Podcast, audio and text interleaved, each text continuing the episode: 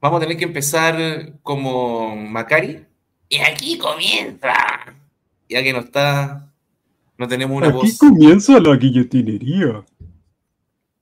Ahí te salió como el one, el oso yogi. Claro. Estoy invitando al Ronnie. Hola Catalina.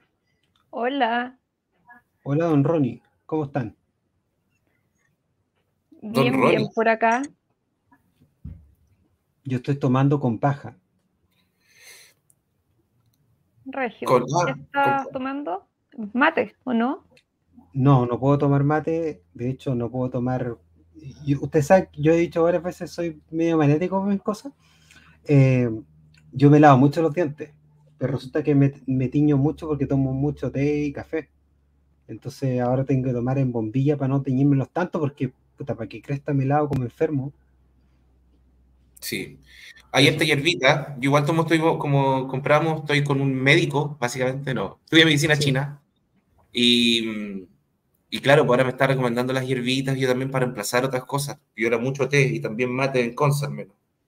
Y, y, claro, pues las hierbitas, cuando las compráis así separadas, cuando no vienen en bolsitas, las echáis y te las estáis tragando. Entonces lo mejor es bombillita, hierbitas. Ahora nos vamos a hacer una, un cardo mariano para limpiar la panita porque ha estado, ha, recibido harta la panita estos días. Estuvimos, estuvimos ahí en, tu nuevo apartamento ñoño y no. Sí, sí, se pasó bien. Se pasó bien. Estamos con, con Don Macron. Lo perdimos. Y no llegó ese día tampoco. También. Pero se disculpa porque estaba trabajando. Y si ustedes, no sé si se han fijado los que nos siguen, pero tenemos es un caricaturista, un dibujante, ilustrador, eh, también guiona, así que un hombre muy ocupado y ese día andaba haciendo caricaturas por algunos lares. Con, otro conocido mío, con otro conocido mío también, medio familiar, con el Pitu. Así que saludo para ellos. ¿Ah? El conocido también, el Pitu. ¿Sí? ¿Tú lo conocí? No, yo no lo conozco, pero sé, conozco su trabajo. Sí, es bueno el Pitu. Él, es hermano de un ex cuñado mío. Bueno, también es tío de mi sobrina, por parte de papá de mi sobrina. Bueno, estamos en otra guillotinería, miércoles nueve y media, casi llegando ya a la, baja noche. la noche. Em, tuvimos una semana bien particular, una noticia de último minuto que obviamente como uno ahora ya sabe todo como viene, cuando uno mira el puro titular. Así que vamos a especular sobre algunas cositas. Tenemos dos temas para hoy. Eh, uno es el, cambio de gabinete o la vuelta. Ahí vamos a estar hablando de quién eligió. Yo conozco a una persona de ahí, o sea, a dos, más o menos del mundillo, pero hay una que no se sabe de qué mundillo viene, pero yo sí sé de dónde viene. Y, y lo otro la esquizofrenia en Argentina. ¿Se puede decir esquizofrenia acá sin que no, no, nos multen? ¿Cómo es la palabra estúpida que ahora inventaron? ¿Neurodivergente? Neurodivergente. No, no, no, enfermos mentales todos tomen su medicación. Listo. ¿Para qué vamos a endulzar la cosa? ¿Y los disociados? Los disociados, ¿qué pasa con los disociados? Eso. No, todos enfermos. Todos al peral. Sí. Vamos a esperar. Oye, y. y una buena. Una buena en vez de toda la moneda, el próximo candidato debe ser todos a esperar. Oye, no sé si te escuché yo. ¿Te escuché igual raro al Oscar Waldo, Cata? Rarísimo. Ah, ya. Algo pasó con tu micrófono. Hola, hola, hola. Ahí, ahí sí. Ahí sí. Ahí sí. Casi como Macló, ahí. No, pidamos tanto, no pidamos tanto. y vamos a partir al tiro con. Porque mm, vamos a compartir pantalla, vamos a partir por el tema nacional, vamos a dejar la esquizofrenia para el final. Em, y bueno, tenemos esta imagen para empezar.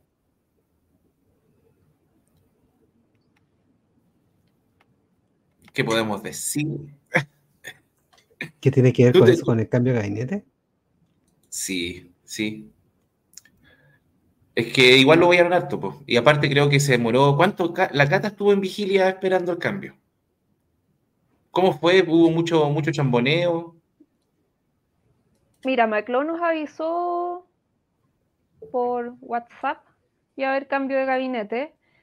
Y yo estaba en el trabajo, entonces puse ahí mi celular, ahí con Davor Juranovic y me aburrió. Me tenía hasta acá, Davor Juranovic, así que eh, cada tanto me iba metiendo a ver si, si había empezado o no el cambio de gabinete y fue, ¿sabes qué? No me acuerdo a qué hora fue. ¿A la una? Mm, igual se demoró. No, pasaba a la una. No. Viendo, viendo a un croata para esperar que un otro croata anunciara un cambio. Eso, básicamente eso. Porque Davor Juranovic debe ser croata, me imagino. Sí, debe ser. Debe ser. Eh, Bueno, el, el Boris reemplazó a la. mm, Yo ubico a la que ubico es Aurora Williams en minería. Que. mm, eh, bacheletista, ¿cierto? Estuvo también en la misma cartera, creo que para gobierno de Bachelet. Y. Y también ella tiene mm, experiencia en la empresa priva- privada. Entonces ahí sería clave como bisagra para mm, la famosa Estrategia Nacional del Litio que obviamente necesita tener inversores inversores privados porque no, no tenemos cómo generar esa plata nosotros para esa tremenda inversión que hacer. Así que yo creo que ese es lo que ese es el perfil que, que buscan ellos, alguien con experiencia, alguien que tenga también manejos con los privados, eh, pero alguien que no que no genera muchas bolas tampoco. Mm. Ahí saludo al Alejandro Pino. Oye, y, pero me imagino que si está en minería debe estar igual relacionado al grupito del PS, que es como más Osvaldo Pucho, más los que están relacionados a la privatización de la minería, me imagino. SQM. Es que eso es eso es lo que se busca, más eh, se busca dar darle rueda a esto de la estrategia nacional del litio y para eso necesitan alguien que tenga las patas en dos lados, porque lo, lo importante es, em, como dije, encontrar eh, gente, gente que, empresas que quieran invertir en esto. Mm. Ahora, el, el Estado eh, no es recomendable to- todavía con, con la economía como está, nosotros eh, eh, endeudarnos para una cuestión así, sobre todo si quien nos va a dar dinero el, el FMI. Así que yo creo que ahí, dentro de la estrategia que ellos tienen, dentro de su lógica, digamos, está bien, porque también es alguien que no tiene un perfil muy público. No, po. Y Pero es que por eso, yo creo que también apelan a eso de que no sea perfil público para que no cachen más de dónde vienen, po. Pero si lo hacemos una pequeña, hay que tener un poquito más de neurona para hacer la mínima relación y ya saber, ah, pertenece a, ah, me Eh, apetece. Bueno, el, eh, en un diario especializado de minería salía, ¿cómo que se llama el diario de la minería? Eh, salía mm, una reseña, de- reseña de ella y, y hablaba muy bien. Reporte minero se llama. Reporte minero, ahí salía una... Contento, están contentos los, el, empresario minero. Sí, entonces. sí, pero es que también es par- parte de... O sea, si tú tuvieras un gobierno de izquierda, igual tendrías que poner a alguien que no te generara tanto, tantas bolitas también. po. Sí, Bueno, igual- sí, po. pero es que estamos hablando de un gobierno que partió. Pero no estamos hablando de un gobierno de izquierda, esa es la cuestión. Sí. Sí, Pero partió es, un es gobierno lo, sin es lo que temblor, rígido. ¡Yujú! Se sintió acá en el departamento. Primer temblor buen temblor. Buen. Ese es un buen temblor como corresponde. Hay otros que son súper fomes que uno si no los ve ahí en, el, en Twitter ni se entera. Este es una, Sí. un temblor de calidad. No amarillo, no un temblor amarillo. Oye, no, no y fue lo Cata- suficiente para que fuera a buscar a mi perro. ya, no, no lloro tanto. La minería privada siempre gana y sobre todo los gobiernos concertan, pues sí se sabe eso. Y oye, y Cata, tú tenías im- imágenes, no te- necesitáis después sacarla porque pueden quedar ahí, podemos los dos compartir a la vez, o sea, tenerlos abiertos. Si queréis compartir, tú tenías unas infografías, algo así. El famoso Cataldo también vuelve. No, no, pero era de sobre lo de Argentina. Ah, lo de Argentina, ya. Ya, no entonces voy a poner acá esto porque llegamos a Cataldo. El señor Cataldo. Que no sé si ustedes se acuerdan una foto donde eh, había acusado a los comunistas, la Evelyn Matei, de no sé qué, y después salía con los dos comunistas, con la Irasi con Cataldo, así como abrazados, así, amigui. Irasi, ¿ha su clonazepam para esas fotos, no? Vaya a ser uno. Y acá nuestro, nuestro querido amigo, el Che de los Gays, que sabe harto este tema de, porque estuvo muy involucrado en, en, en, en en la parte bonita de ese bonito proyecto que fue la ARSI, estuvo muy involucrado el, Víctor, el, Hugo de el Che de los Víctor Hugo Robles, nuestro amigo, y mm, él trabajaba precisamente ahí y vio en tiempo real cómo, cómo se iban robando y cómo iban tratando de desmantelar la ARSI, ese hermoso proyecto. Y bueno, acá nuestro amigo dice, una vergüenza política e histórica que el diletante Gabriel Boric, me encanta porque designe como ministro de Educación a militante y operador del Partido Comunista de Chile, cómplices del vil, nefasto e imperdonable cierre de la Universidad de Arte y Ciencias Sociales Arcis. Ni olvido ni perdón. Y ahí tenemos una imagen, obviamente, de nuestro amigo ahí, el Arcis de Noé, siempre peleando por, por mantener ese proyecto que al menos yo lo consideré muy, muy importante, eh, lo que significó el Arcis. Eh, más, que, más, que, cerrar la, la Arcis, el problema fue dejarla morir y por cosas como robarse la plata o no tener un manejo financiero bueno. Por eso, y acá va un poquito más allá, Víctor dice, el flamante ministro Nicolás Cataldo fue jefe de gabinete de la diputada Camila Vallejo en tiempos de UARCIS, incluida en su sede distrital, transformándose más tarde en asesor legislativo mientras se sesionó la comisión investigadora por crisis en ARCIS. ¿Ya? Eh, y esto, bueno, acá sale una nota antigua que dice, eh, por la memoria de Gladys Marín, el PC debe asumir su responsabilidad en la crisis de Arce, dice el Chelo Gay. Y sube varios artículos, que algunos son de Ciper Chile, de, Clinic, del Mostrador.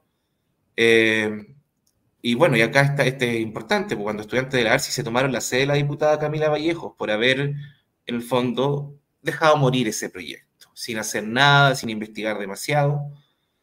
Y, y bueno, acá termina y dice, y dice eso. Luego nombra como subgerente de Fuerzas Armadas al gerente del cierre de Arsi. Hoy Hipócrita designa al operador del PC como ministro de Educación. Y bueno, ahí está el Che de los gays, hablando del Arsi y de, Cataldo. Em, podríamos, invitarlo algún día a Víctor Hugo a que nos hable de eso, em, del, de la Arsi. ¿eh? Bueno, la, mm. la igual sabe, algo de ese tema. Eh, y de hecho, más que como entrevistado, es que hablen un poco de esto y que también nos ayuden a comentar los otros temas, pues sí, sabemos que esto va a ser como un panel. Sí. Ahora, el problema yo encuentro que es más profundo de que si la ARCIS eh, se dejó morir. O sea, yo creo que es más interno que lo que el Estado haya hecho, porque si el Estado se pone a intervenir en universidades que son privadas, eh, puta, este, ¿cómo, ¿cómo, determinas a quién ayuda? Al final, ¿a quién va a terminar ayudando este tipo de Estado? Nosotros sabemos a quién va a terminar ayudando. A dos universidades, básicamente. Salir La Plata en la de Chile y en la de Católica, y el, que son privadas y que tienen plata, y el resto nada. Entonces también es como más delicado que simplemente pensar en que tengan que salvar una cuestión. Hay que saber cómo se hace ese mecanismo o si en vez de andar pensando en eso, pensemos en tener universidades públicas buenas de, para empezar con eso, Más que andar salvando proyectos privados, porque al final es un proyecto privado y que lo ha administrado mal. Mm. O sea, es una panadería. Deberían haber sacado plata a la weá y le fue mal. Pero lo que corresponde es que el Estado saca eso, pues, es como, es como estar llorando porque se cierra una clínica al final. De mi punto de vista. Sí. Porque, porque igual era privada la, la, pues. Bueno, y ahora, ahora la cachetada, y bueno, sí, pues, lo que iba a proponer es que el otro miércoles intentemos invitar al Che. Ya. Y, también quizás la, la sub. Eh, y bueno, ahora pasemos a, también que estuvo bien cuático. Carolina Redonda. Quiero ¿Ah? decir una cosa sobre Cataldo. No me acuerdo en qué ministerio lo iban a poner el, cambio de gabinete pasado y al final lo sacaron por unos tweets. En este. contra la, la institución de carabineros. Y lo otro que quiero decir es que no puede tener más cara y pinta de militante del PC. Pero es una copia, hay varias fotocopias de ese, de ese modelito en el Partido Comunista. De- yo Sí. lo veo y, y veo el central del partido. Qué, qué bueno que, que no fue un RD el que se hizo cargo de las culturas, ¿cierto? Fue lo, lo mejor. Por- o sea, de, de- de educación, porque sabemos que, don- que bueno, donde, donde se meten dejan la cagada, pero en la educación son, son peores. Sí. Oye, ahí dice ahí Alejandro Pino que hasta Manfredo Mayor operó la caída de la y que también debería, tendríamos que revisar las cuentas del, del PC hoy. ¿Quién pone? ¿Quién pone? Las cuentas del PC luego de, que cayó la ARSI. Iba a ser su secretario de, su- de Educación, dice acá Carlos. Y bueno, pasemos a Carolina Redondo, Marzán, hija de la Paulita Sí, pues, y de Claudio Redondo, el actor. el famoso Claudio Rondo. Conceptacionista hasta la médula. Conceptacionista hasta la Con médula y con, a los 90. y con- con- con conflictos con, con su hija Carolina Arredondo. Porque ¿Cómo? creo que no se ha hecho nunca así, con harto conflicto. Ella, ella lo ha denunciado así como a la pasada. De que Ahora parece se- que se reconcilia- reconciliaron. Ya, pues yo ya la- a ella la conocí, que nos tocó tocar en un evento. eh, y ella después estuvo también en otro evento, andaba, anduvo un rato por la cuarta región. Y salió en la campaña de, en la primera campaña Bachelet, parece. Y ella también, pues su mamá era es PPD, Sí, Carolina Marzán, pero ella es más cercana al PS. Y de hecho ahí, yo es porque lo vi, eh, el ahora diputado Manucheri de la cuarta región, un imbécil, un imbécil del PS, lo conozco desde que yo era chico, cercano allá a Ovalle, donde iba a ser a, engrupir para allá. Tiene negocios también, un negociante, y él, el diputado Manucheri es el que puso a su hermano eh, futbolista de alcalde de Coquimbo.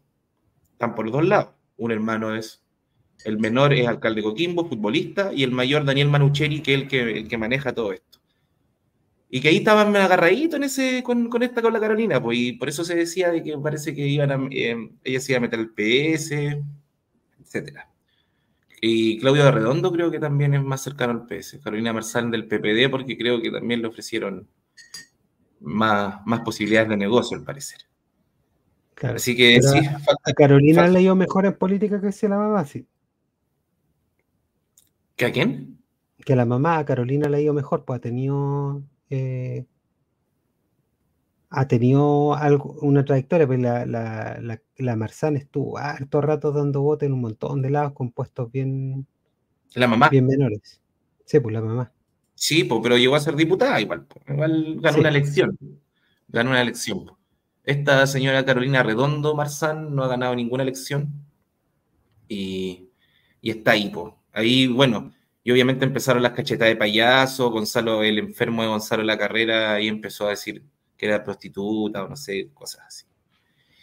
Y, y, y puta, ya, obviamente todos vamos a estar en contra de lo que diga ese, ese loco, pero ahí también veamos cachetas de payaso. Actriz de teatro y televisión, cursó su estudio en la Universidad Mayor. Ha trabajado en el ámbito de las artes escénicas y la industria del cine y televisión por más de 20 años. Bla, bla, bla. Parte importante de su carrera, no solo como actriz, también como creadora y gestora cultural. ¡Oh! Está guay, este país está lleno de gestores culturales, weón. No sé si saben el cagüín de, no sé si saben el cagüín de la curura, del que fue un Assembler, que ella también es su máxima No. gestora cultural. Oh, es una weá tan ordinaria, pero ya. Eh, esos cagüines me los sé yo de puro morboso y sapo que soy, weón, de andar siempre. Me gustan los pequeños relatos, las pequeñas historias, weón. Entonces, bueno. Y ahí está, po. Bueno, Roberto aquí viéndolo. Así que, bueno, eso, Carolina Redondo, bien, onda. cercana a, los, a, a unos rancios del PS, es lo único que puedo decir. Más allá, si es porque ser actriz, yo no me desmerezco de que, de que alguien que sea actriz o, o que se dedique al teatro, a la música, eh, no va a tener las capacidades para manejarse en política, al contrario. Pero, pero sí, la, la, podríamos decir que la, la, trayectoria de ella en política ha sido más el amiguismo, igual que, como decís tú, su mamá que andaba dando bote en varios lados. Está pasado con Certa. Sí. Sí. Es que como está, oye, Pablo Muñoz y Torreta, el socialista Gabriel Boric, acaba de nombrar a una prostituta como ministra de Cultura de Chile. Carolina Ron también es actriz. Donde, o sea, también, además de prostituta, según él, eh, donde cobra por escenas de sexo y desnudez. Uh, sexo y desnudez. El progresismo está logrando que Chile caiga en un abismo. Hoy la weá. Es que, es que, ¿sabes que no? Eh, con, gente así criticando, eh, uno termina defendiendo a estos weones, porque como chucha, man. No, pero este personaje eh, le da lo mismo decir estupideces, porque en el fondo saben bien cuál es el juego de la política actual, que lo importante es aparecer. No importa mm. si apareces eh, hablando estupideces o no, lo importante es que ya quedan, quedan la retina. Y sabido es que eh, los candidatos cuando se presentan a elecciones, eh, más que por, porque la gente coincida con las ideas del candidato, porque, por el nivel de conocimiento. Mm. Bueno, sí, como dicen igual, acá ahora sale el tweet de Gonzalo La Carrera, que era el que yo había visto al principio. Y claro, cuando las críticas vienen de ahí, eso son tonteras, por eso yo ni las trato de no mencionarlas. Son tonteras, ¿no? Son weas. Y, pero acá lo importante, que por eso quería decir, lo más importante de esta, de, la nueva ministra es que muy cercana a la concertación, al PS, a los estúpidos del PS, como Manucheri, diputado Manucheri, y ahí dice, diputado Manucheri, dice Carlos, metió a las casas de apuestas en el fútbol. Él es uno de los que está detrás. Lo de fondo de Carolina Redondo es que es otra Javiera Parada, operadora de la concerta. Estoy muy de acuerdo con Carlos. Ahora, yo quiero decir que si esta ministra quiere cambiarse al Frente Amplio, eh, cumple con el requisito de, eh, del Frente Amplio. Oye, la foto, sí, de, eh, bien atrás, bien atrás el pelito. Ah, perdón. y ahí, bueno, no sé cuáles eran los otros más irrelevantes, no sé. Eh, la Javiera Toro. Javiera Toro ya es acá. ¿De dónde? Ella estuvo a cargo de, la reconstrucción cuando se hizo las inundaciones y también em, hizo, hizo gestiones con los loncos en, la Araucanía, el Consejo de Lonco en Temuco, para darle la ocupación de unos inmuebles que eran del SEMA Chile. Así que por lo menos ha trabajado en terreno. Ya. Eh, cosa que es muy raro, eh, pero no es tan raro porque es de comunes, no de RD. Los de RD no se juntan con nadie, ellos llegan a las fotos, no, no, no hacen esa pega como eh, más de, ah, gente que gana menos de 4 millones y medio al año. Ya, recordé a Javier Toro ya. Ahora no la conozco más por ahí, siempre ha sido como de baja, de baja, de, baja perfil. Estuvo en la Fundación Nodo 21 ah. durante dos años es abogada de la Universidad de Chile, así que además que conocemos a alguien que, que estuvo ahí que debe saber. Tiene 36 años, así que creo que conocemos a alguien que puede haberla visto en la facultad. Sí. Hay que, de que lo conoce. Sí. Sí. Carlos dice, Toro es presidenta de Comunes. Ojo que ahora Fiscalía investiga a 10 militantes de Comunes por estafa. Eso. Sí. Lo importante es esto que, que, se va, se fue Jackson, renunció Jackson, y eso debería significar un respiro comunicacional para el gobierno. Mm. Muy, muy, muy en contra de lo que ellos hacen, porque ellos no, tomaron esta decisión eh, lo más posible, Boric, pero una decisión que le, que le favorece. Sí. Se demoraron mucho, sí.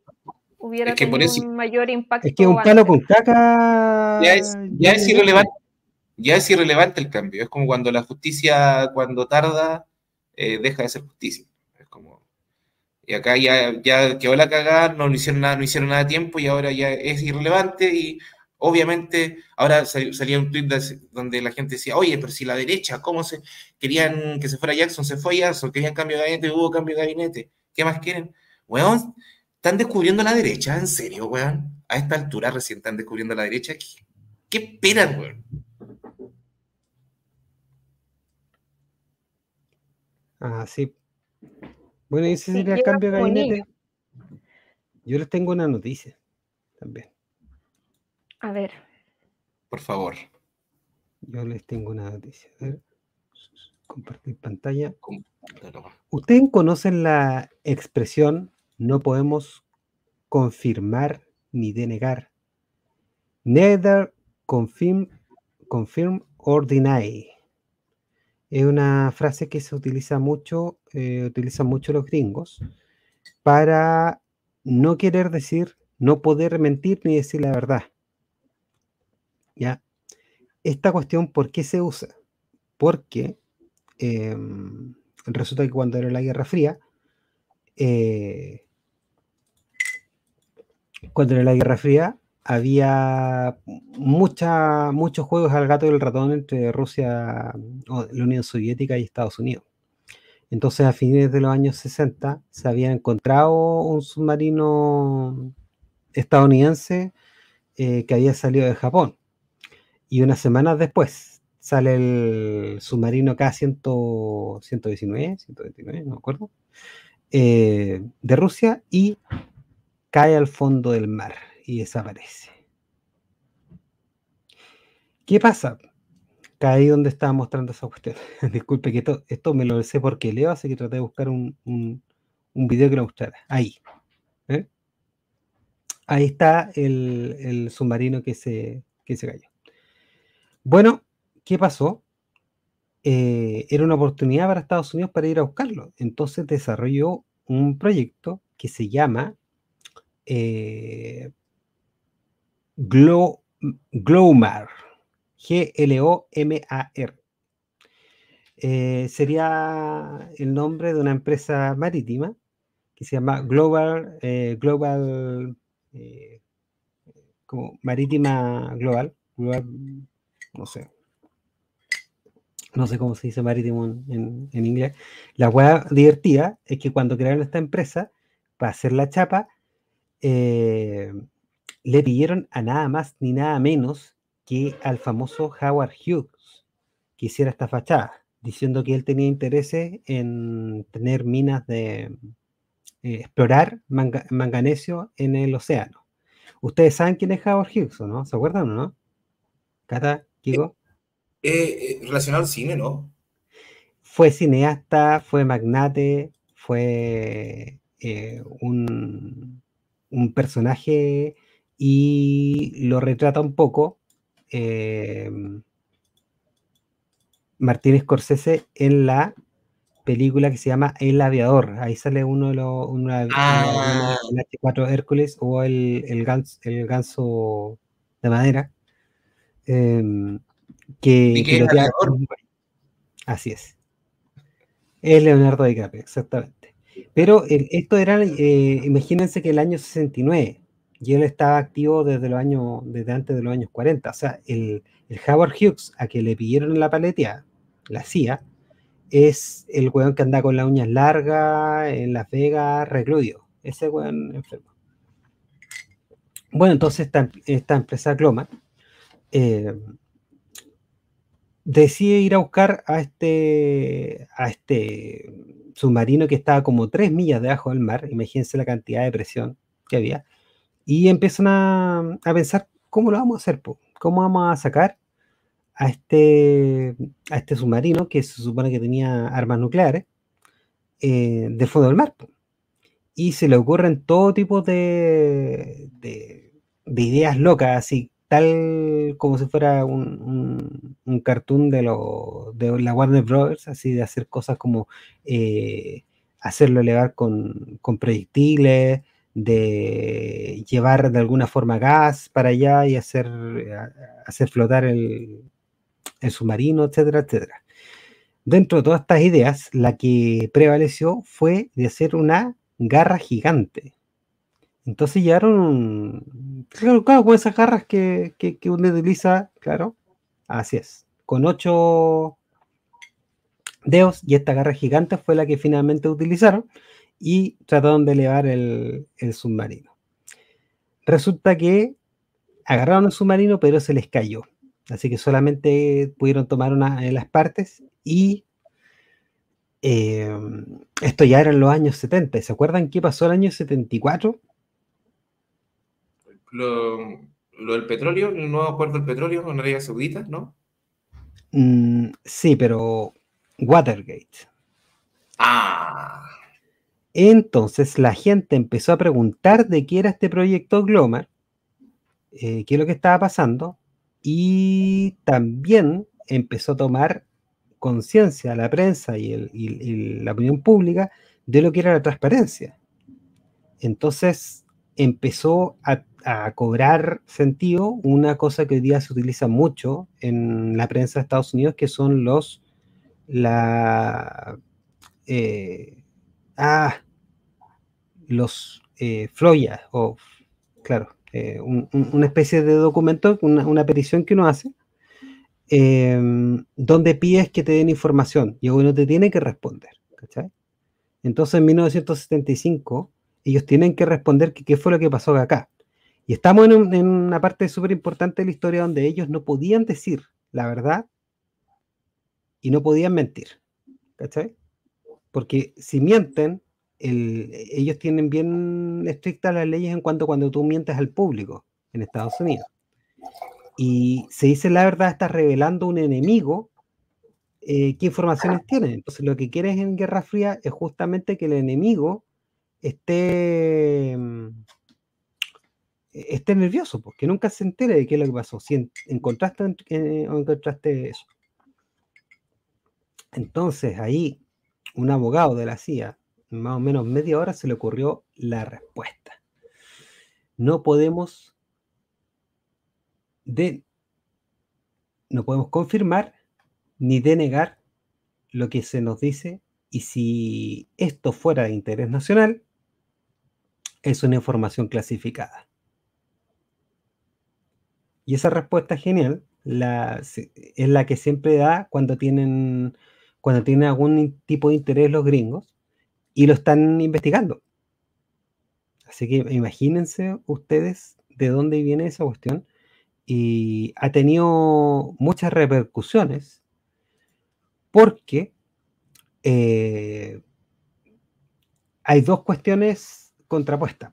Está esta, esta petición que se hacen los periodistas y está esta cuestión de que no pueden negar y confirmar. Entonces, ¿qué es lo que han hecho los periodistas durante este año? Durante todos estos años, 30, 40 años, eh, es ver cualquier antecedente en que sea referido, por ejemplo, a alguien, si alguien se refirió en algún tipo de documento o en algún tipo de conversación sobre la cuestión, por ejemplo, hablemos de este, del proyecto Glomar. Alguien habló, algún funcionario habló del proyecto Glomar, entonces no puede ser, eh, no puede ser entonces algo secreto, porque lo dijo en público. Y hay otro problemita, ¿saben cuál es? Ya, pues, ¿saben cuál es? Eh, para los gringos en su sistema de justicia, me imagino, ¿no? Que, Tienen un problema interno de la CIA, porque todos los funcionarios de la CIA, por ley, no pueden revelar. Entonces, tampoco ellos, por ley, imagínate la cantidad de buenas que se dan a Guantánamo, se dicen algo que, que, que están haciendo durante su trabajo. Ellos no pueden revelarlo por ley. Entonces, pero tampoco por ley pueden mentir. Entonces esto cayó del niño al dedo y desde ese entonces em, y se ha hecho bastante popular para respuestas legales el que no se puede confirmar ni negar una una eh, una información. Ahora lo que hacen em, lo que hacen los, los, gringos es llevar esto a la corte y, finalmente el tiene que responder, pero se demora como una cantidad de años donde leía la noticia no relevante. Así que así, de esa forma lo hacen. O que ese tipo de leyes, como la ley de transparencia, nosotros la hemos copiado un poco de, de las leyes que tienen los gringos. Así que también tienen también su forma de dilatar las respuestas. Claro, decía, y también la ley del lobby también busca eh, pese a que en Estados Unidos no hay control sobre el lobby, acá se hace establecer un control, pero que también abre, deja muchas puertas abiertas y, como que te, te, o sea, permite mentir en el cual en el fondo. Decir que vas a una reunión con tales fines cuando no son los fines. Esta, respuesta se llama, de hecho, se llama Glomer Response. Y tiene el nombre del proyecto. Una respuesta Glomer. Y tiene una, respuesta, una, respuesta, tipo, o sea, no es ad hoc, es para, cualquier weá que le aparezca a los weones. Claro. Y la, y la que yo decía, la, la FOIA, F-O-I-A, son las Freedom of, of Information Act. Entonces, esta se hizo mm. efectiva en el año 67 y todavía es efectiva para pedir eh, eh, información clasificada. Así que esa fue la pildorita cultural del día. Está buena, me gustó. Voy a averiguar más. Ahí, si alguien más sabe del público algún datito, se agradece que lo ponga. Respecto del proyecto Glomar, también hay toda una ala de conspiraciones. Hay una todas teorías conspirativas de, todo esto. Y, es sabroso porque estuvo, metido también este weón, este personaje de Howard, Howard Hughes y todo el deseo. Es que por eso yo creo que también y ayer me preguntaban por lo de los computadores, o sea, la idea de toda esta weá es que no entendamos nada. ¿Cachai? De que la información y, un computador tras otro robado es como para que se vaya perdiendo la pista, una weá así. Y los gringos saben mucho hacer esas weas comunicacionalmente y en Chile, por eso que llegó Juan Carvajal, un sapo de la oficina, sabe ciertas cosas. ¿Cachai? Es como, y, esto, y esta respuesta que es como un poco, no sé si decirla dos, porque yo no, no, soy abogado, pero, pero sí estas respuestas son como, como pensadas para eso, para, no, para que no puedan escudriñar más, para que solamente puedan sentir, eh, no pueden negar ni confirmar. Ahora el tema de, la, de las garantías o de la mm, o de los computadores desde hace bastante años, o sea, desde más de cinco años, es un poco innecesario, ¿ah? El andar guardando esa información. La información. Toda la información tiene respaldo, la mayoría de los respaldos son online, la mayoría de los respaldos de servidores de correos está, y simplemente lo que hacen es dilatar, o, eh, claro, como tú dices, voladeros de luces, ahora a quién le sirve, al final no sé, a quién le sirve. Porque, ese es el punto, a eso quiero llegar. Eh, ¿a qué le sirve? Porque también ahora llegamos, eh, es como el todos fueron, nadie fue también. Es como. Y es porque saben que, todavía no hemos dado, todavía no hemos llegado a ese punto. Y, están todos, es que por eso, están, es también una, una de las demostraciones no directas, pero de que están todos embarrados, de que se metieron a un sistema, a una forma de defraudar que es algo sistemático, es algo, es una estructura, como le llaman, Entonces, bueno, nada más que decir, pues, es como, no, no, no, no, me voy a poner a especular de quiénes son los culpables y a quién le sirve, porque la idea es de que se diluya eso, ¿cachai? Pero te da ciertas luces de más o menos para dónde va la cosa. No, pues, y los documentos, las boletas de garantía o las garantías las emiten bancos y no, no son documentos, documentos que no se tengan registro. O sea, tú puedes ir al banco o a todos los bancos y preguntar qué boleta está en este ministerio, van a tener ellos el registro. De hecho, les va a llegar el cobro eh, de esas boletas a las instituciones. Entonces, también ese tipo de que se hayan robado las weas eh, no se hacen a la vista, se hacen a nombre de la institución, por lo tanto no, es eh, no se puede cobrar por un tercero. yo lo sé muy bien porque he trabajado en eso y, también antes trabajé y, tuve que mm, pedir boletas de garantía para proyectos. entonces sé cómo también es una cuestión que no, no sirve que te lo roba. O sea, no, Claro, que bastaría con un poco de voluntad de investigación para llegar a, aquello.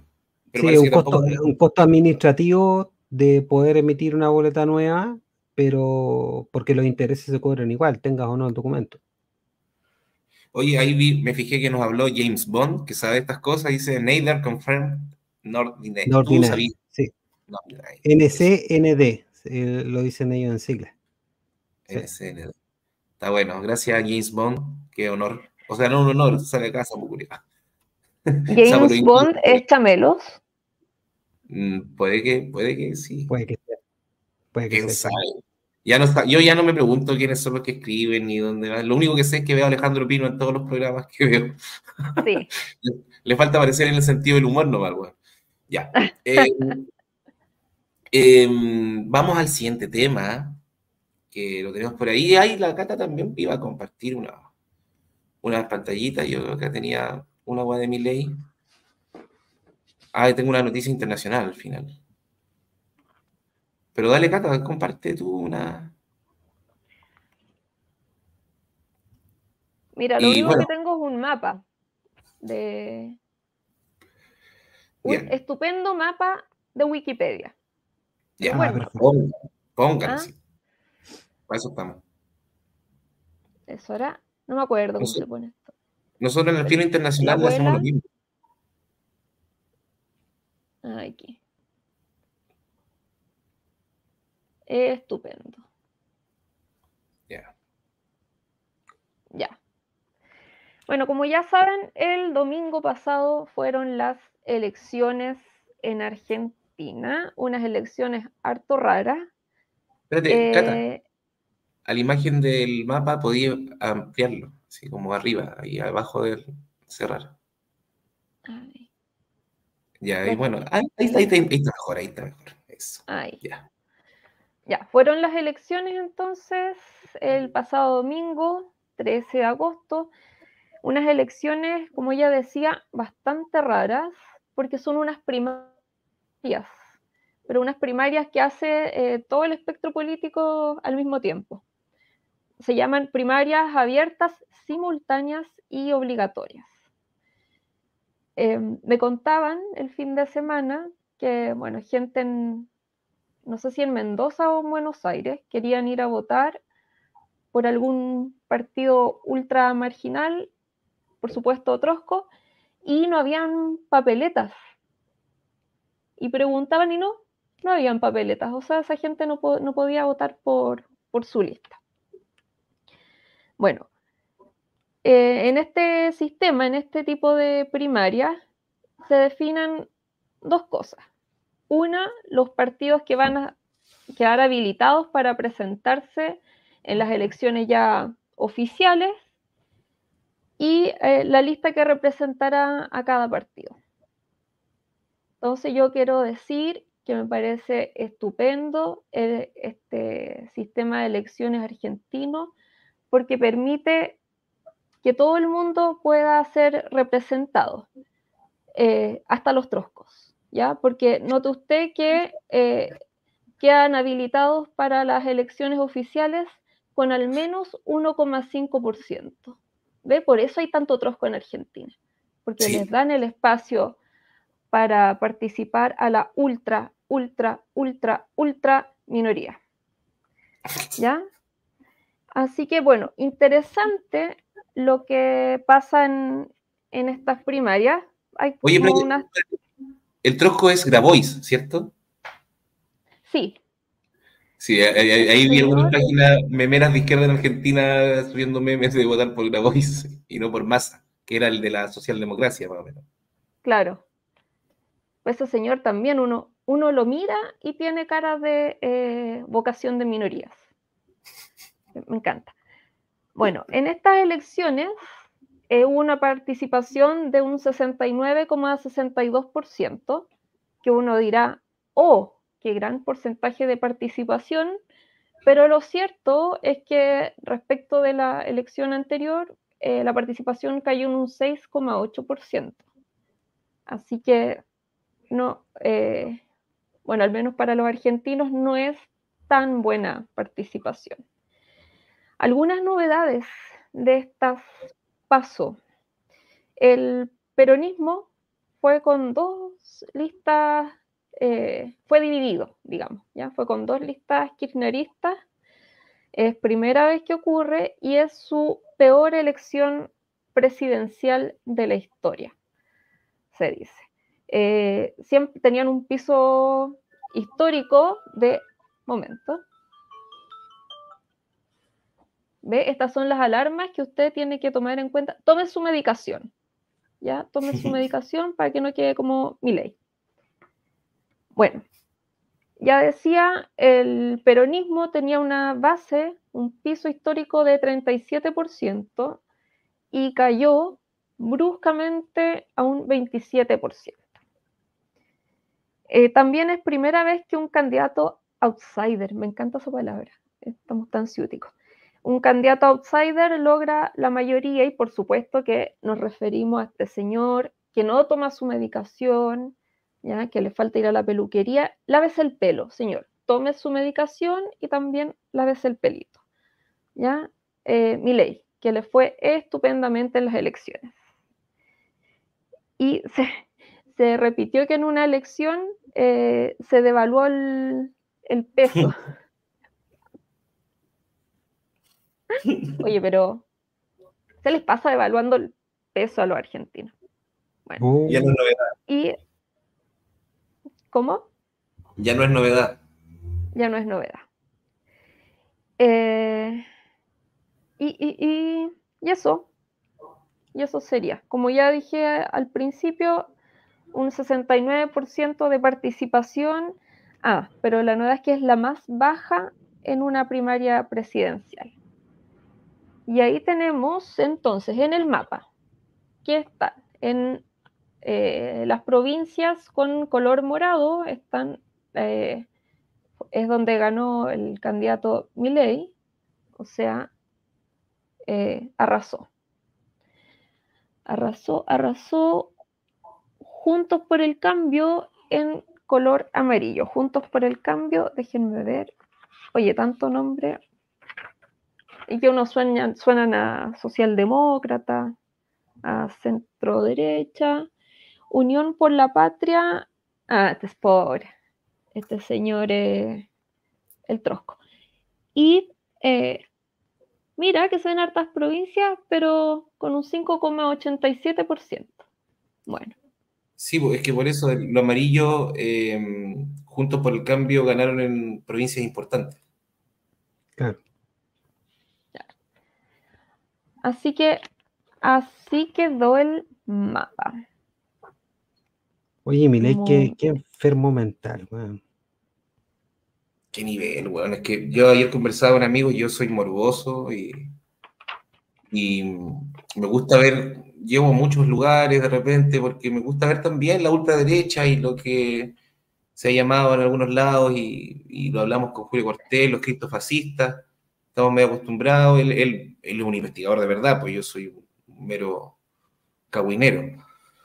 Y, y, pero sí, uno tiene, yo tengo guata para ver hartas cosas, ¿eh? y por eso he podido ver a Jaime Bailey, antes veía hasta, no sé, pues bueno, y, veía la, la grabación antigua de hasta el no sé, tener guata para ver huevones piteados, pero de verdad que me cuesta mucho con mi ley, me cuesta caleta. Eh, Oye, este señor, siguiendo con la tónica internacional, que bueno, tiene que ver con que la discusión política ya no es política, es farándula política, Milei también sale, es un personaje que sale de la televisión claro, es economista, pero eh, es invitado en paneles en televisión y ahí empieza a agarrar vuelo. Al estilo Parisi. eso, al estilo Parisi, eh, distinto sí, porque Parisi eh, tenía esta, ¿cómo se llamaba esto? No era fundación, donde le, decía a la gente dónde mover los, eso, los fondos previsionales. No, este señor más chabacano, Miley, eh, aparecía en televisión y sus comentarios eran como muy provocativos. Así que eh, ya había participado en las elecciones pasadas y anunció que iba a ir de candidato a presidente y así fue en esta ocasión. Está loquísimo. Ese señor eh, tiene un perro o se le murió un perro y le pide a su hermana que que lo contacte con el, con el animalito este. A su hermana con quien él dice que tiene sexo con su hermana. Ay, ¿eso dónde lo leíste? Qué. Eh, tiene un, eh, de, hecho está, de las tantas estupideces que dice, pero está dentro como uno de, las, jingles de la campaña. ¿Sale esa weá? No, sí, un personaje. Yo, yo lo cachaba hace tiempo, pues, me llamaba la atención porque lo encontraba disruptivo, pero súper fácil de, de, rebatir, o sea, porque es un, es un pelotudo. Llama la atención de cómo, de cómo el bajo nivel y el, y el apoyo, el apoyo al final que tiene la prensa por este tipo de personas, eh, deja que crezca tanto, porque cualquier persona con, un poquito de estudios de economía eh, lo puede mandar a la cresta, si dice cada estupidez. Eh, y, no, pues, no, nunca, nunca lo confrontan con alguien que pueda, pueda decir verdades, como que está muy tímidamente eh, la prensa esperando que esto critican cualquier brutalidad sin refutarlos en nada. este es un mm. al, que al que Matías del Río, por ejemplo, lo, lo sobaría el lomo. Puta, sí, pues. A mí, yo, hay tanta cosa que apareció, que la venta de órganos, mucha weá, que ya es como, eh, es un paroxismo, no sé, puede ser el mismo una parodia del mismo capitalismo, de lo que él defiende, quizá les parece una caricatura de, en el fondo. Y no, es, no, es, tanto una caricatura, o sea, si tú uno escucha a los a estos gallos que se llaman eh, es que la, liberales, todas estas ideas, por ejemplo, incluso de, venta de órganos o que los niños se puedan autovender, eh, son ideas que vienen, vienen del, del liberalismo de Mises y de otros más de la misma calaña. Eh, mm. son ideas muy viejas y gente tan nefasta como, como, como Ayn Rand y todo eso. Eh, son cuestiones bastante viejas. sí, pues, Ayn Rand a mí también es una buena que, bueno, es la líder espiritual de RD. Se lo pusieron en un tweet y de ahí no, no lo borraron. Puta que son huevones, Pero ya. Y, y, este también por eso son lo digo que es como caricatura, entendiendo caricatura como una exageración. Eh, y él es una exageración, que también lo, lleva a, puntos donde, donde uno se le hace difícil entender de por qué pasan estas cosas por su cabeza. Y, y por eso me fijé más, ya dije, ¿qué pasa internacionalmente? Y, por eso yo es, que si gana, ¿cuánto va a durar? Em, no, si va a durar, si va eh, Trump hay duró yo creo que hay una parte del capitalismo que no, no, no quiere, y ya lo están diciendo algunos en Argentina, que no quiere lidiar con este tipo. No, no, piensan que les va a arruinar el negocio. Así de corta. Y bueno, acá cuando habla de, bueno, eh, dice ahí China Vanessa Ortiz, que es una periodista bien, que está bien, bien interesante, Vanessa Ortiz ahora hizo un canal, era ex Telesur parece, y ahora hizo un canal junto con otros locos con los de Zurda Conducta, parece. Un canal bien interesante venezolano, que están hablando cosas internacionales. Y dice, China es el segundo socio comercial de Argentina. Mi ley afirma que no negociaría con China, solo con Occidente. Este genio ignora que Occidente depende económicamente de China y que es el socio fundamental. El gigante asiático es el mayor exportador del mundo. Y ahí sale, bueno, yo no quiero poner su audio ni su ojo, pero, pero bueno. Ahora lo que él está haciendo comunicacionalmente es inteligente, porque él le está hablando a un público que no tiene puta idea de lo que él habla. Le está hablando a un público que lo único que tiene son décadas y décadas de que los políticos le han robado y que este weón dice que los va a mandar toda la chucha y por eso lo sigue nomás, simplemente porque alguien que no está siguiendo el discurso que han tenido todos los demás políticos, porque no está no está en el mismo guion, pese a que es un weón igual de nefasto. Pero ellos están, yo, yo creo que parte de esto, aunque obviamente un, simplemente un comentario, no es un análisis serio, em, hay un tema del castigo a la clase política al, al, tener estos candidatos horribles. Absolutamente, sí. Dicen que el apoyo, de hecho, bueno, está el apoyo facho, libertario, etcétera. Pero también hay el de la juventud, sobre todo, que la apoya es como, que lo apoya es y es precisamente lo que quería decir, pues de que bueno, que este buen deje la cagada por último ya que lo echa todo, que se quemen todo y que después se, se queme él también. Pero es como ya una. Yo creo que aquí están los verdaderos hueones que quieren agudizar las contradicciones. Oye, sí, al que no creo que respecto, abuse nada. No. quiero hacer una funa al aire al respecto. Mi hermano de 24 años, debería darme vergüenza en realidad decir, pero bueno, mi hermano de 24 años eh, que estudia economía votó mi ley. Ah, la chucha. ¿Y cuál era el, el motivo? Que no es político, es el único que no es político. Listo, no hay más profundidad que eso en, en- en el argumento. Y el problema es que muchas escuelas de economía están haciendo que la gente lea esos autores nefastos completamente eh, anticientíficos, eh, completamente refutados, eh, la misma realidad no les queda, les queda chica, o sea, no, no sé, pues, eh, es una, una cuestión más, más profunda que eso, ¿cachai? Es como que, puta, si, si no queréis que la gente vota por estos buenos, entonces tampoco andí enseñando las pelotudeces que decían güeyes como Mises, po. Mm. Si esa es la cuestión, po. Oye, hay, hay una, sí, sí, sí, una correlación directa ahí, pues. Yo por eso digo que es caricatura, porque es una exageración, son las mismas ideas, pero exageradas, creo yo, llevadas al al límite. Y me gustaría también eso de mm, recomendar eh, Jalife hablando de Milei, porque sabe mucho de dónde vienen las platas, habla más o menos de dónde están viniendo las platas que, que están llegando a Milei para poder hacer toda esta Fundación Atlas, me imagino. Atlas, sí. Sí, típico.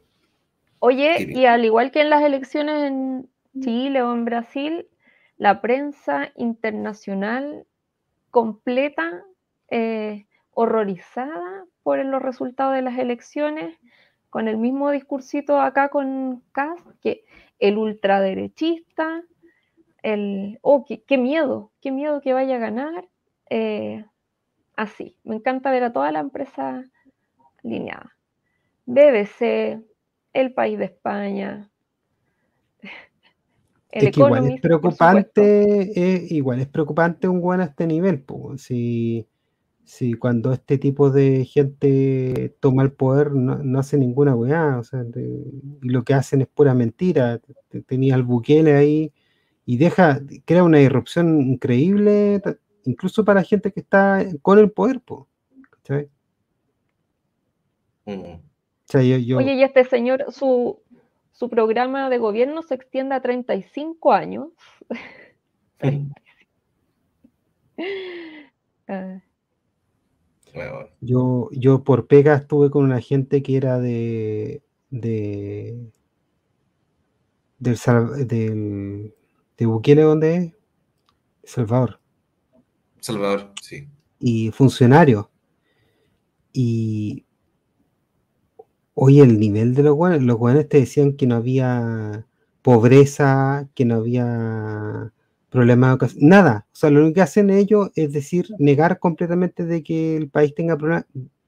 Es una cuestión tan imbécil y la gente se compra la, las estupideces que dicen que dicen de Bukele y, y no entendiendo qué es tener un Estado de Derecho, po, no, no entendiendo de que las weas que hace el loco no se pueden replicar en ningún lado a menos que tengáis una dictadura. Entonces, igual es peligroso para los poderes que tienen poder, porque imagínate, pues, si las democracias les han servido, incluso a la gente, eh, a la gente facha, las democracias liberales les han servido. O sea, de hecho, donde más han sacado plata. Entonces, eh, tener algún imbécil, tener un weón como Hitler que, va a terminar pagando después los platos rotos de las cagas que se manden, eh, no le sirve a nadie. Y históricamente nunca han tenido un, una, una respuesta más allá del- de un periodo, pues, siempre terminan colapsando. Entonces también es preocupante. Preocupante para el inversor eh, serio que está tr- tratando de ganar plata ahí en Argentina, tener un, un weón así enfermo mental. Es que eh, a eso me refiero, que hay una, hay una parte de la oligarquía que no está contenta, porque que no quiere mucho que, que este buen llegue dentro de la misma oligarquía.